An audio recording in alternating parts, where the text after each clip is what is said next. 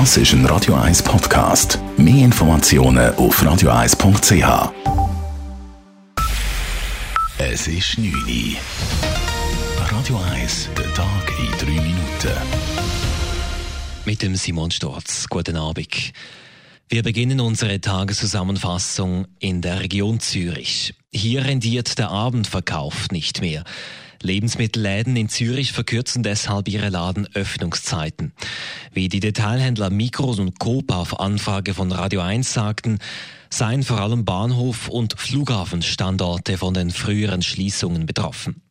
Obwohl die Detailhändler im Lebensmittelbereich Rekordumsätze verzeichnen, seien die zentralen Standorte abends weniger frequentiert als noch vor der Pandemie, sagt Mikro Zürich Sprecherin Gabriela Ursprung. Es ist wichtig, dass wir punktuell jetzt äh, angefangen haben, Öffnungszeiten verkürzen. Einfach weil wir feststellen, dass es gerade insbesondere an Standorten, wo so Verkehrshubs sind, klassische oder extrem viele Pendler auch unterwegs sind, dass dort die Frequenzen massiv teilweise abgenommen haben. Deshalb habe man entschieden, den einzelnen Filialen mehr Freiheit in der Festlegung der Öffnungszeiten zu geben, heißt es bei der Mikro weiter. Auch die Warenhäuser Jelmoli und Globus schließen unter der Woche bereits um 18 Uhr. Und damit zum Bund. Die Schweizer Armeeapotheke will aus der Beschaffung von Medizinalgütern während der Corona-Pandemie ihre Lehren ziehen. Die Armeeapotheke wurde zuletzt von verschiedenen Medien insbesondere für ihre Strategie bei der Maskenbeschaffung kritisiert.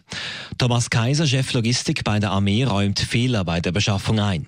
Man sei überfordert gewesen. Dies sei aufgrund der zu beschaffenen Mengen aber nicht zu vermeiden gewesen.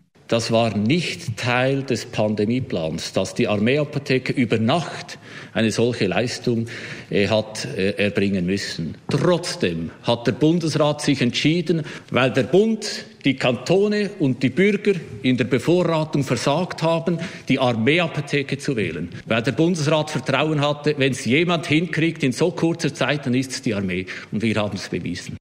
Man werde jetzt die Vergangenheit aufarbeiten und unter anderem abklären, ob für die Masken teilweise zu viel bezahlt worden sei. Der Auftrag sei insgesamt aber erfüllt worden, hält die Armeeapotheke fest.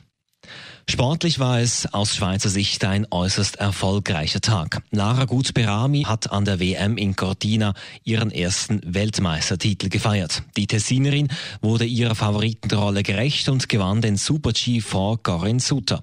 Bronze ging an die Amerikanerin Michaela Schifrin. Sie sei nach vier Siegen in Folge unter Druck gestanden und habe versucht, diesen selbst von sich zu nehmen, so gut Berami gegenüber SRF. Das ist eigentlich das erste Mal, als ich am Stern gegangen bin. Und ich habe nicht das Gefühl, gehabt, ich will die Goldmedaille. Ich habe mir sehr wahrscheinlich in der Vergangenheit immer ähm, das auch im Kopf als äh, Druck gesetzt. Und äh, natürlich heute bin ich auch nervös gewesen, weil äh, ich wollte das zeigen, was ich kann und so Skifahren, wie ich kann und nicht gerade heute Fehler machen.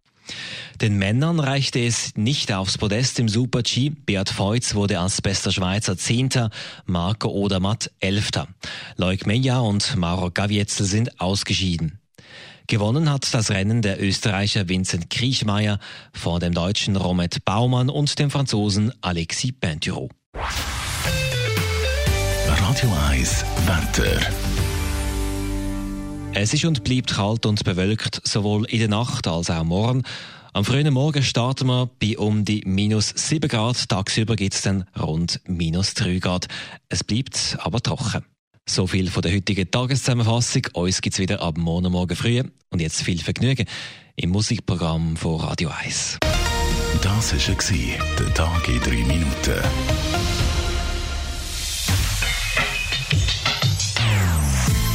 Non-Stop Music auf Radio 1. Die besten Songs von allen Zeiten. Non-stop.